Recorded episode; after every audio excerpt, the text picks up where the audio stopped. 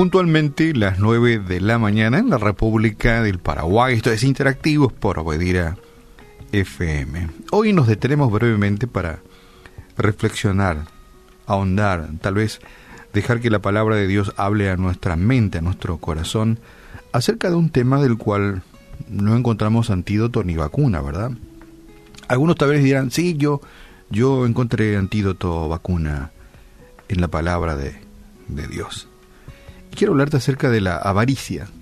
Y, la avaricia es el afán de poseer muchas riquezas, es decir, mucho elemento material o muchas cosas relacionadas con, con el materialismo por el solo placer de atesorarlas por un lado y con este segundo hecho que es más grave, sin compartirlas con nadie.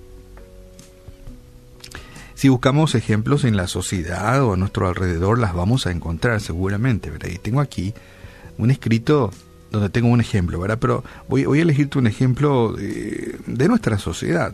No voy a nombrar a la persona, ¿verdad? Pero eh, una pregunta que yo me hacía es acerca de un varón de nuestra sociedad que es de una familia que de hace tiempo tienen muchos bienes económicos, es decir, familia de buen pasar, son personas que tienen dineros guardados en los bancos, decir, tienen ahorros, ¿verdad? Como muchos no lo tenemos, y fue involucrado en un delito de coima.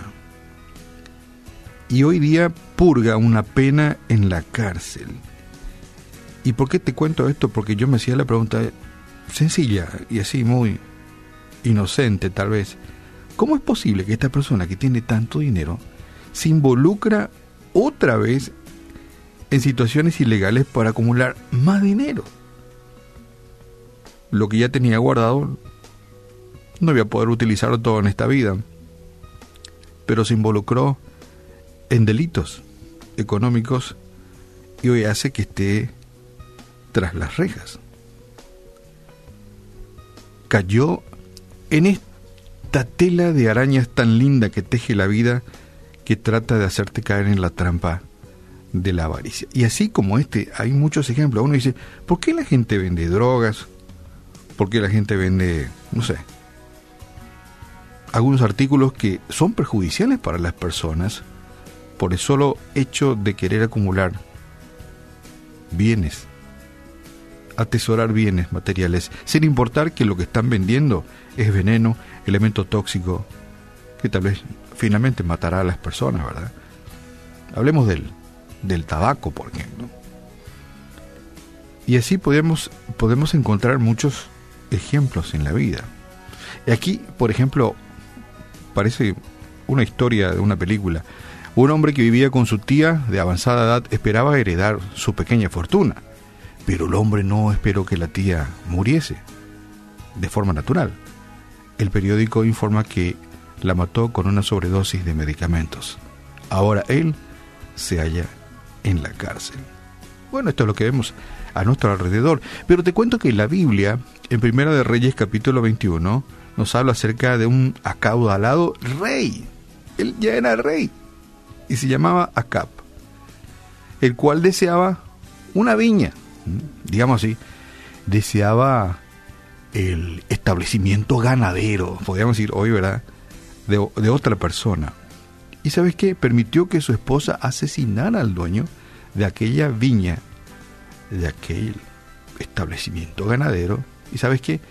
Dios se disgustó tanto con el rey Acab que envió al profeta Elías para que le llevase un mensaje, para que le dijese a Acab que los perros lamerían su sangre en el mismo lugar donde fue asesinado Nabob, que era el dueño de la viña hoy día podríamos decir de aquel establecimiento ganadero, ¿por qué no?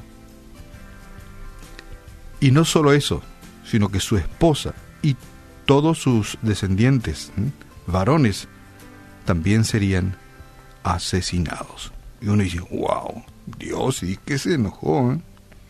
La aterradora profecía se cumplió tres años más tarde. Y lo encontramos, como te decía, en Primera de Reyes, capítulo 21 la historia y puedes seguir leyendo. Muy interesante. ¿Sabes qué?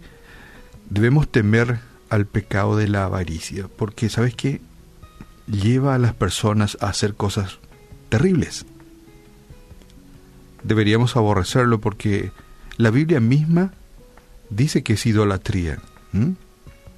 Y la Biblia nos invita a no sobrevalorar o valorar demasiado las cosas terrenales o las cosas materiales, sino que al contrario, que miremos las cosas celestiales.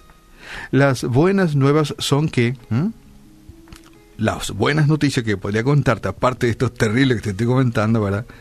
De, de situaciones, efectos o productos de la avaricia, pero hay buenas noticias.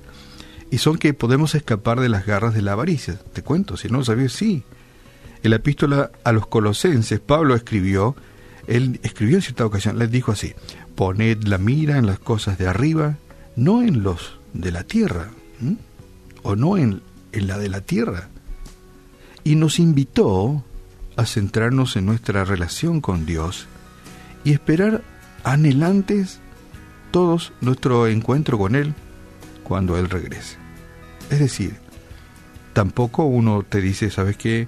Eh, no aspires a, tener un mejor estilo de vida. No, porque la avaricia es de temer, es idolatría, es un pecado. Así que hoy te invito para que pienses en Cristo y en todo lo que Él te ha dado, todo lo que te ha dado, y esa, por, ¿por qué no? Podría ser la cura para la avaricia. No caigamos en la trampa, una tela de arañas que la sociedad misma te dice, mira qué lindo, qué linda mansión, qué lindo yate, qué lindo auto, el auto de modelo, ¿verdad? Uh, sí, él tiene su avión particular, ¿verdad? Y te va empujando hacia esa tela de arañas que uno lo envidia inclusive, envidia lo que otros han alcanzado, no sabemos cómo, pero finalmente nos dejamos con las frías manos de la avaricia ser abrazados. Te repito lo que dice la Biblia, poner la mira en las cosas de arriba y no en los de la tierra. ¿Sabes qué? A las cosas de la tierra, Dios se encarga de proveerte lo que necesites para que no caigas en la trampa del pecado. Padre, en esta mañana te damos muchísimas gracias, muchas gracias, porque realmente tú nos das realmente las cosas que necesitamos. Líbranos, ayúdanos a no caer en esta trampa social, esta trampa que nos lleva a caer en la trampa del materialismo, de la codicia, de la envidia, de la avaricia. Ayúdanos a encontrar contentamiento en ti y entender que tú suples nuestras necesidades y que tú nos das todo aquello que realmente necesitamos. Líbranos de hacer mal a otros porque fuimos abrazados por las frías manos de la avaricia. Oramos en esta mañana en el nombre de tu Hijo amado Jesús y te decimos muchas gracias porque sabemos que tú nunca nos desamparas.